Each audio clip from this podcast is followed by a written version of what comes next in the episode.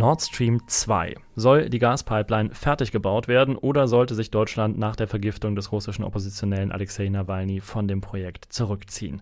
Das wurde in den vergangenen Wochen schon viel diskutiert. Wir wollen tiefer blicken hier im SWP-Podcast, dem Podcast der Stiftung Wissenschaft und Politik. Ich bin Alexander Moritz. Heute ist der 28. September 2020 und mit mir im Studio sitzen Kirsten Westphal und Sascha Lohmann von der SWP. Hallo. Hallo. Ich grüße Sie.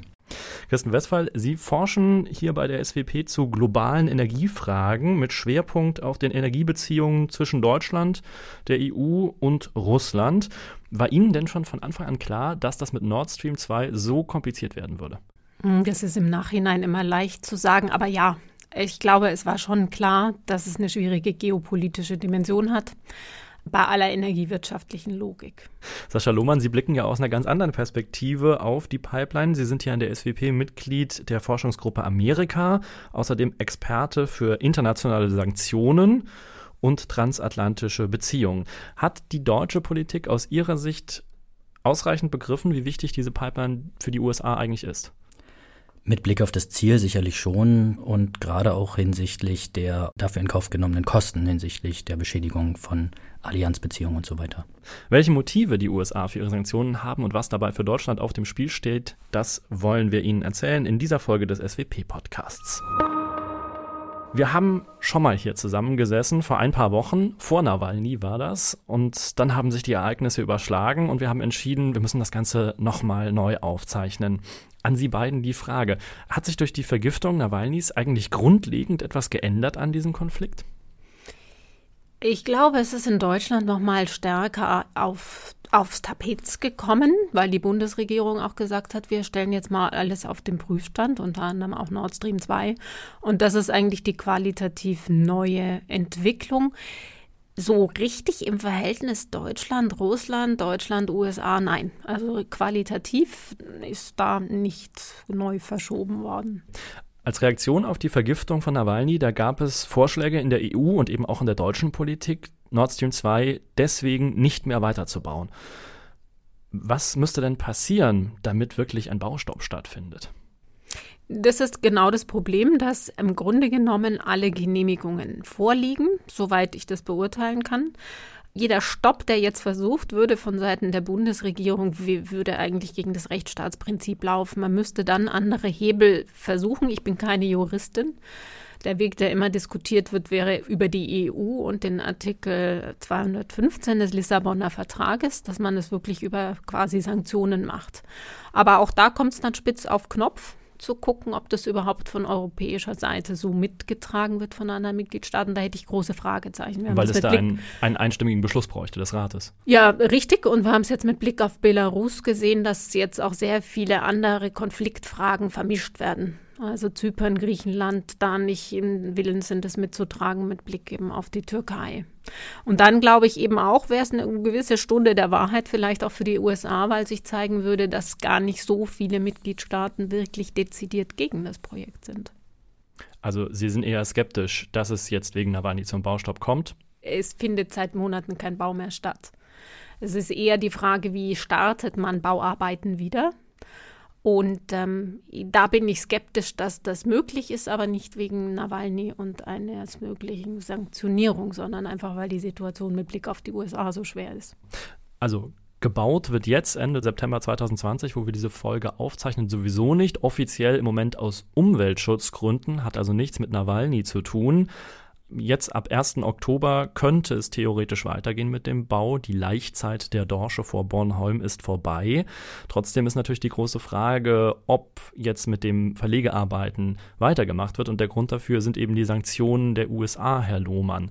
Wie wirken die denn im Moment schon? Also die US-Sanktionen haben zum Abzug des ersten Verlegeschiffs geführt, auch des zweiten Verlegeschiffs, mittlerweile auch des dritten Verlegeschiffs. Es ist jetzt noch eins übrig, die Akademik Chersky, die extra aus dem Fernosten eine längere Reise antreten musste, jetzt nach Sassnitz. Und die US-Sanktionen haben auch dazu geführt, dass große Versicherer mittlerweile öffentlich schon Abstand nehmen vom Projekt, also aus Angst vor einem Bruch von US-Recht äh, letzten Endes sich freiwillig dazu äußern, dahingehend ihre Finger von diesem Projekt zu lassen. Glauben Sie, dass ähm, diese US-Sanktionen das Pipeline-Projekt, das ja schon fast fertig gebaut ist, am Ende wirklich noch stoppen könnten?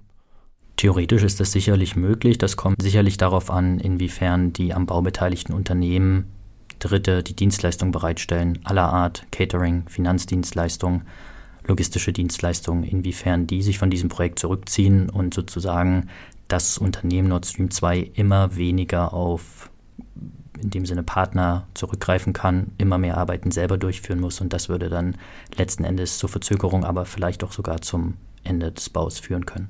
Ja, ich kann mir das gut vorstellen, dass wir dann vor einer Pipeline-Ruine stehen in der Ostsee. Dieses Zeichen, dass sich die Versicherer so stark aussprechen, ist schon ein großes Warnsignal.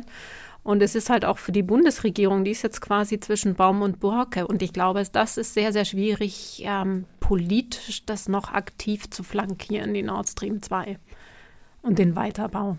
Also hier wird es recht sensitiv und schwierig. Also auch die deutsche Bundesregierung hat vielleicht gar nicht mehr so viele Optionen, wie sie im Moment denkt. Ja, also das würde ich auch so sehen. Kurzfristig sind da nicht so viele Möglichkeiten. Es wäre dann schon sehr weitgehend, ähm, in Garantien einzusteigen. Aber ähm, das wird sich zeigen. Man braucht ja letzten Endes immer private Unternehmen, um dieses Projekt zu vervollständigen, außer man möchte, dass Gazprom es komplett in Eigenregie baut. Und diese privaten Unternehmen, die man eben dazu braucht, die kann man ja schlechterdings dazu zwingen. Das heißt, wenn die abspringen, wenn die aufgrund von Unsicherheiten von US-Sanktionen konkret hier Abstand nehmen, kann man auch von Seiten der Bundesregierung nichts machen. Ja, genau. Also eine aktive Flankierung wäre sowieso schon sehr weitgehend, jetzt gerade auch nach Nawalny. Also das halte ich für das Neue der Situation. Ähm, aber äh, man möchte natürlich auch nicht den US-Sanktionen nachgeben. Insofern ist man da wieder Esel zwischen zwei Strohhaufen und es bleibt einem nur die Distel. Vor Nawalny gab es ja einen Vorstoß von Seiten der Bundesregierung, des Bundesfinanzministers Olaf Scholz an seinen US-Kollegen. Ähm, da hat er wohl angeboten, Deutschland könnte deutsche Verladehäfen für Flüssiggas bezuschussen, damit an diesen Verladeterminals dann mehr Flüssiggas aus den USA nach Deutschland und Europa importiert werden könnte. Aus Sicht von Energieversorgungssicherheit ist das ja eigentlich erstmal ein guter Vorschlag, Frau Westphal. Was meinen Sie?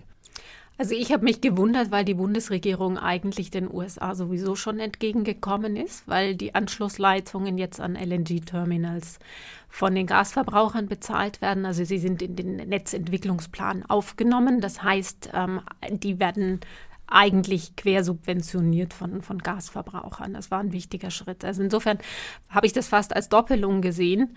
Auch mit Blick auf die Versorgungssicherheit muss man sagen, dass wir eigentlich sehr gut angebunden sind an andere LNG-Terminals in Nachbarländern. Da gibt es eigentlich gar nicht so einen dringenden Bedarf. Und dann wäre eher das Argument aus meiner Sicht, dass man nicht unbedingt öffentliche Gelder direkt in fossile Infrastruktur stecken muss, wenn, wenn doch andere Dekarbonisierungsprojekte vielleicht mehr Finanzmittel bräuchten. Hm. Aber die USA argumentieren ja so, auch in der Rechtfertigung für ihre Sanktionen gegen äh, die Pipeline, dass sie sagen, Deutschland äh, sei zu abhängig von russischem Erdgas. Und wenn da jetzt noch eine zweite Pipeline durch die Ostsee läuft, wird diese Abhängigkeit noch viel größer. Ja, das ist ein, ein völlig antiquiertes ähm, Argument und aus meiner Sicht eigentlich auch wirklich Blödsinn, weil es an der Marktrealität vorbeigeht. Und außerdem heißt eine äh, zusätzliche Infrastruktur ja nicht gleich, dass man sie benutzt. Ähm, die Pipeline. Aber die Pipeline wird ja nicht leer bleiben, wenn sie einmal angeschlossen ist. Wieso nicht? Wenn sie eine Straße bauen und die keiner nutzen will, bleibt die auch unbenutzt. Ist natürlich zugespitzt, ganz klar, aber das meine ich. Es ist nicht ein Automatismus, dass eine bestehende Infrastruktur gleich gefüllt wird. Das ist bei der Nord Stream 2 natürlich zu erwarten, das ist das Hauptargument auch geopolitisch, dass dann Mengen aus der Ukraine umgeleitet werden. Ja, das stimmt.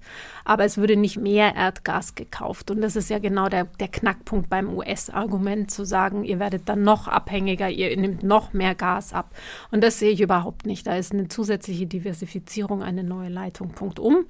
Und außerdem sind wir eigentlich im Moment am längeren Hebel angesichts der Marktsituation. Wir haben einen super versorgten LNG-Markt, Gasmarkt, in dem eigentlich die Käufer die Regeln im Moment setzen. Und das haben wir auch in den vergangenen Jahren gegenüber Gazprom ganz klar ausgespielt.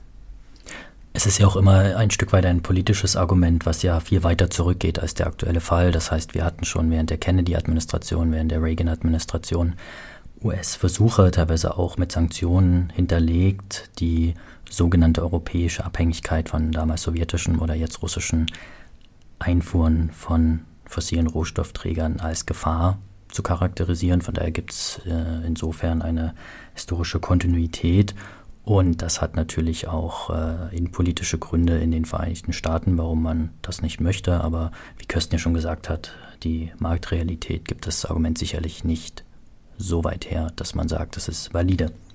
Ja, das denke ich auch. Also für mich ist immer Lord Stream 2 wirklich ein Beispiel, wie stark politische Rhetorik und Realität abgekoppelt ist vom eigentlichen Marktgeschehen. Hm. Aber warum benutzen die USA denn dieses Argument immer noch, wenn sie beide sich jetzt eigentlich darüber einig sind, dass es gar nicht wirklich den Tatsachen entspricht. Also aus meiner Sicht hat es ganz klar, und Sascha Lohmann hat es gesagt, innenpolitische Gründe. Es ist eines der wenigen Themen, wo man Republikaner und Demokraten zusammenfinden.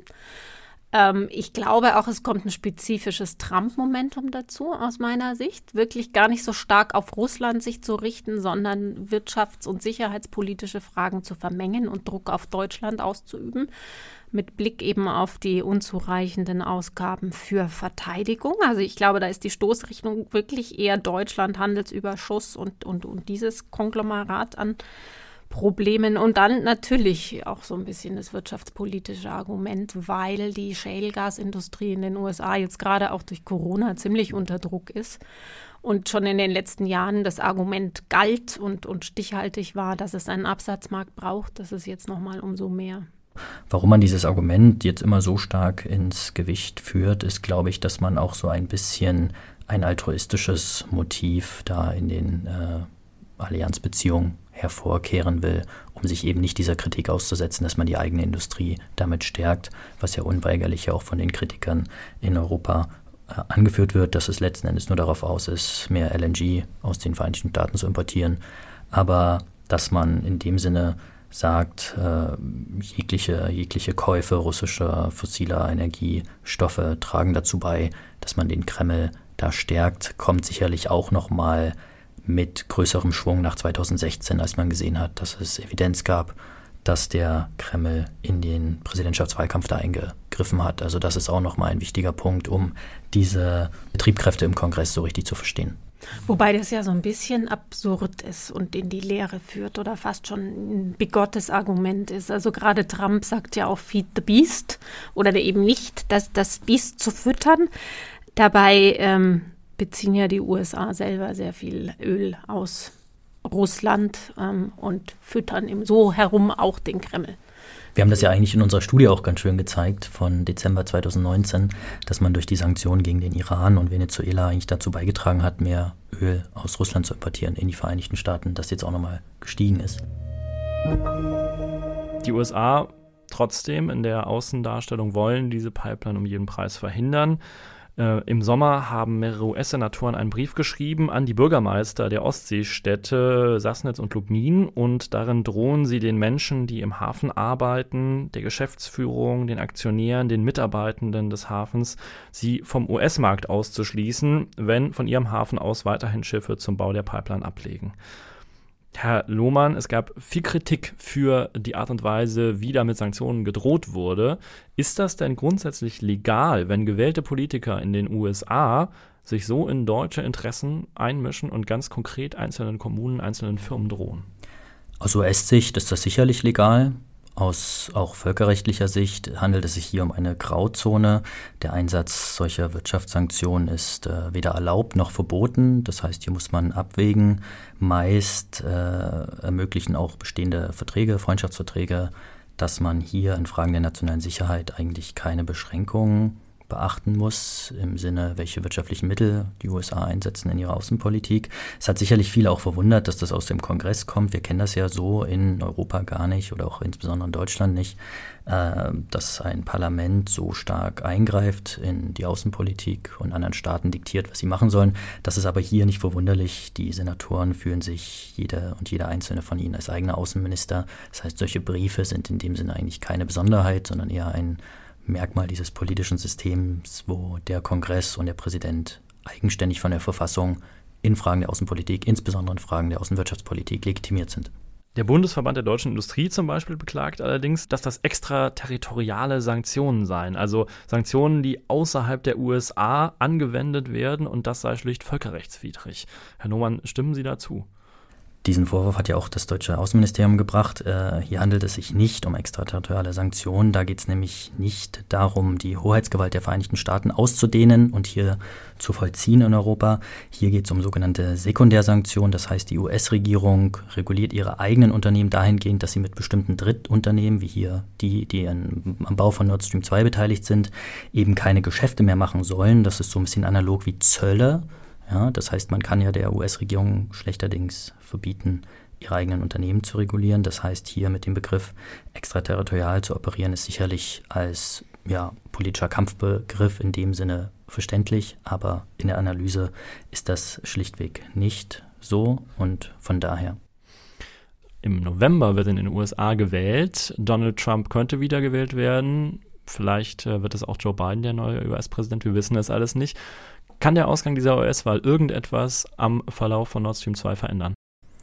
Marginal würde ich sagen, da geht es um Fragen der Auslegung von Richtlinien durch das US-Außenministerium, inwiefern man da Begriffe so definiert, dass die Pipeline vielleicht nicht unmittelbar von Sanktionen bedroht ist. Aber grundsätzlich in der Frage, Will man dieses Projekt haben? Nein, man will es nicht. Da ist der Kongress sehr geschlossen. Da wird auch eine Biden-Administration sehr große Probleme haben, den Kongress davon abzubringen, diese scharfen Sanktionen Stellung zu bringen. Das hat die Administration unter Obama und anderen Präsidenten immer ganz gut geschafft, da das Momentum herauszunehmen. Man möchte sich auch nicht in die eigene Außenpolitik von Seiten der Senatoren so reinreden lassen. Das hat die Trump-Administration nicht gemacht und das ist eben auch ein Grund, warum diese Sanktionen so scharf geworden sind, weil sie nämlich von Seiten der Administration nicht vorher ausgebremst werden konnten. Also weil es im Prinzip Vorlagen waren von Seiten der Senatoren und genau. nicht aus der Administration kommt. Genau, die auch in ein Gesetz eingegossen wurden und wahrscheinlich auch wieder werden im Dezember, was der Präsident wohl oder übel immer unterschreiben muss, weil es da um die Finanzierung des US-Verteidigungshaushaltes geht. Das heißt, da kommen die rein. Das hat man schon im Falle des Iran so gemacht, dass da eigentlich die für die diplomatischen Beziehungen eher abträglicheren Sanktionen reinkommen, die der Präsident unterschreiben muss. Und deswegen haben wir es auch hier bei der Nord Stream mit diesen harten Sanktionen zu tun. Sascha, wären denn die äh, Sanktionen so leicht aufzuheben und rückgängig zu machen? Das kann man sicherlich durch diese Richtlinien im State Department machen, dass man sagt, wir drehen das wieder zurück. Das heißt, bestimmte Investitionen, die vor dem 2. August 2017 getätigt wurden, die lassen wir in Ruhe. Das hat man ja eigentlich bis Juli diesen Jahres so gemacht. Das, das wären dann wieder, aber die Durchführungsbestimmungen genau, und gar genau, nicht so stark die, Gesetze Guidance. selber, die wären ja erstmal Genau, aber die ja Gesetze da. sind ja da, aber die lassen der Administration mhm. immer einen großen Spielraum hinsichtlich der Umsetzung und den könnte man dann dem, den entsprechend nutzen. Bei den Nord Stream-Sanktionen hinsichtlich der Verlegeschiffe ist es anders. Da gibt es immer einen Bericht, der aller 90 Tage, glaube ich, oder 60 Tage muss das State Department berichten und sobald eine Firma, ein Unternehmen in diesem Bericht ist, kommen automatische Sanktionen, mhm. Vermögenssperren, Transaktionsverbote. Das heißt, da hat der Kongress schon einen Sicherungsmechanismus eingebaut für eine Administration, die vielleicht nicht so euphorisch ist, diese Sanktionen umzusetzen, da versucht man dem Präsidenten immer so das Handwerk zu legen, diese Sanktion nicht umzusetzen. Hm. Der Landtag von Mecklenburg-Vorpommern, der hat Ende August die Drohungen der USA als Erpressung bezeichnet, verlangt von der Bundesregierung äh, und der EU mögliche Sanktionen auf jeden Fall zu verhindern oder abzumildern. Bundeswirtschaftsminister Peter Altmaier hat jetzt kürzlich auch nochmal gesagt, er ist dafür, dass die Pipeline tatsächlich gebaut wird. Was kann denn die deutsche Bundesregierung tun, um den Weiterbau zu ermöglichen? Hat die überhaupt so viel Spielraum? Das finde ich äh, ganz schwierig ähm, zu sagen, weil ähm, das ja wirklich eine Entscheidung erstmal privatwirtschaftlicher Firmen ist oder Versicherungen, Kreditgeber, sich zurückzuziehen oder nicht. Ich bin mir auch ganz unschlüssig, wie transparent das vorab kommuniziert wird und dann wären, glaube ich, aber das weiß Sascha vielleicht sogar noch besser, ähm, wirklich gefordert von der Bundesregierung, da aktiv zu flankieren, Kredite oder, oder Ausfall, ähm, Finanzausfall da das abzufedern. Und dann ist es natürlich, geht man dann einen Schritt weiter als Bundesregierung, ähm, indem man das Projekt dann sehr aktiv finanziell flankiert. Und da wäre man dann aus der, der alten Rolle eigentlich eines passiven Rückzugs auf bestehenden Rechtsrahmen und beobachten, was Firmen machen. Aus dieser Rolle wäre man dann raus. Und da, da dachte ich zu Beginn auch, ähm, wie, wie die Situation um Nawalny so akut war, ist es sicher politisch schwerer zu rechtfertigen, aktiv in eine aktive Rolle zu kommen, als in dieser eher passiven Rolle zu verharren.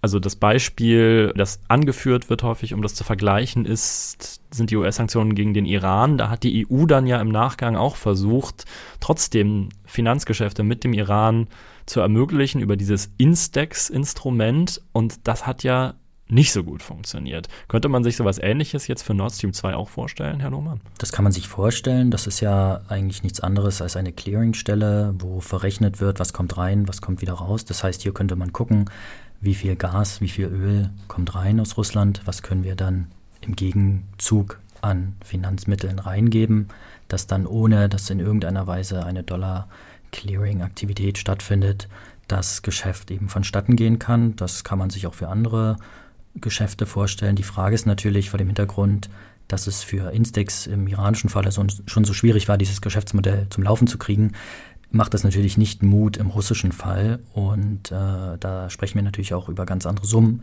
Das heißt, dieses Instrument ist grundsätzlich wahrscheinlich geeignet, aber faktisch aufgrund eben der großen Skepsis, gerade von privaten Finanzinstitutionen, dort mitzumachen, hat man es eigentlich sehr schwer, das zum Laufen zu bekommen. Und da setzen Sie auch noch ein Fragezeichen hinten dran und können auch nicht genau sagen, ob das realistisch ist. Ein, also, großes, ein großes Fragezeichen, ja.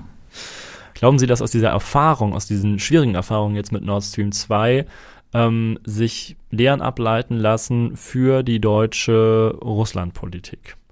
Dass man zum Beispiel ernster nimmt, wie weit die USA gehen, um dort Kooperationen zu verhindern. Ich finde die Frage insofern spannend, weil die zum Anfang des Projektes verweist. Und ich würde jetzt vermuten, dass ein Teil der Motivation der Bundesregierung 2015 das Projekt ähm, so äh, zu behandeln, eben auf Basis des Rechtsrahmens und unter äh, Teilung eigentlich der Analyse der wirtschaftlichen Firmen, die beteiligt waren, auch dahinter stand, dass man gesagt hat, oh, man ist jetzt geopolitisch in so einer schwierigen Situation mit der Ukraine.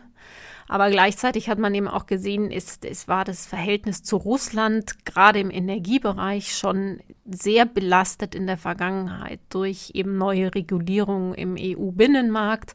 Und man hat sich gesagt, man will dann nicht nochmal eine Belastung aufkommen lassen, sondern man möchte signalisieren, dass man im Energiebereich eigentlich kooperieren kann. Und wenn jetzt dieses Projekt ähm, nicht weiter und nicht fertig gebaut werden kann, dann ist das nochmal eine große Belastung überhaupt für die Energiebeziehungen. Das glaube ich schon. Also da, wenn wir in die Zukunft gucken, wird es sicher schwieriger mit Russland äh, über Dekarbonisierung zu reden, über Ausbau von erneuerbaren Energien, über Bezug von Wasserstoff und Dekarbonisierung von, von Erdgas. Und das ist eine Last, äh, mit der dann auch die EU in die Zukunft ihrer Energietransformation geht. Also Russland ist einfach schlicht ein großer Nachbar, ein großer Lieferant von Energie, auch künftiger Energie und Rohstoffen. Und das spielt sicher ja, belastend sein für die Zukunft. Ich würde vielleicht gleich anschließen und zwar ein bisschen hoch äh, rauszoomen von Nord Stream 2, was ja sicherlich nur die Spitze des Eisberges des gesamten Problems US-Sanktionen und sind die Europäer in der Lage, ihre eigenen Unternehmen zu schützen oder auch erstmal überhaupt in der Lage, ihre eigenen Unternehmen in Europa zu regulieren oder befolgen die auch in Europa nicht eher US-Recht. Denn dieses Projekt hat halt eben auch gezeigt, wie wichtig es ist, in dem Sinne sich klarzumachen, dass Entscheidungen, die in Washington getroffen werden hinsichtlich zentraler Fragen europäischer Außenpolitik hier im Energiebereich, das geht aber auch äh, mit Blick auf Iran, mit Blick auf China sicherlich in der Zukunft auch auf ganz andere Bereiche noch über, dass man da sich gut rüstet, in der Lage zu sein, wirklich strategisch autonom seine eigenen Interessen mit den nötigen Mitteln auch zu verfolgen. Und da lassen sich sicherlich Lehren aber negative Lehren in dem Sinne daraus ziehen. Instex hatten wir ja schon angesprochen. Dieses Projekt hier, Nord Stream 2, unabhängig davon, wie man dazu steht politisch, sollte auch ein nochmal Warnsignal sein, hier die Voraussetzung dafür zu schaffen, eine eigene Außenpolitik unabhängig von Dritten, auch von Großmächten durchzuführen. Ja, strategische Autonomie ist dann auch wichtig mit Blick auf wirklich Energiebeziehungen, weil wir durch die Sanktionen schon erlebt haben, dass das äh, wahnsinnige Grauzonen geschaffen hat, die letztendlich europäische Energiefirmen auch ausbremst und in ein Vakuum schafft, in das zum Beispiel asiatische, chinesische Firmen gehen, die jetzt in Russland, Iran aktiv sind. Und das wird uns auf die Füße fallen in den kommenden Jahren und Jahrzehnten und auch den Energiemarkt letztendlich politisieren. Und das ist eine neue Situation, auf die wir uns leider wohl einstellen müssen. Das war der SWP-Podcast für dieses Mal. Ich hoffe, wir konnten Ihnen neue Perspektiven auf Nord Stream 2 geben. Wenn Sie zur Vertiefung noch etwas lesen möchten, Leseempfehlungen und Studien zum Thema finden Sie gebündelt auf der Website der Stiftung Wissenschaft und Politik direkt bei dieser Podcast-Folge. Dort gibt es dann auch die nächste Folge und Sie finden natürlich auch alle Podcasts auf Soundcloud. Mehr zu diesem oder anderen außenpolitischen Themen können Sie außerdem erfahren, wenn Sie der SWP auf Facebook und Twitter folgen oder Sie tragen sich auf der SWP-Website für den Newsletter ein, dann erhalten Sie auch regelmäßig die aktuellen Neuerscheinungen. Kirsten Westphal, Sascha Lohmann, vielen Dank, dass Sie hier waren für die Zeit. Dankeschön. Dankeschön Gerne. auch. Und äh, ich habe auf jeden Fall was gelernt. Alexander Moritz, ist mein Name. Bis zum nächsten Mal.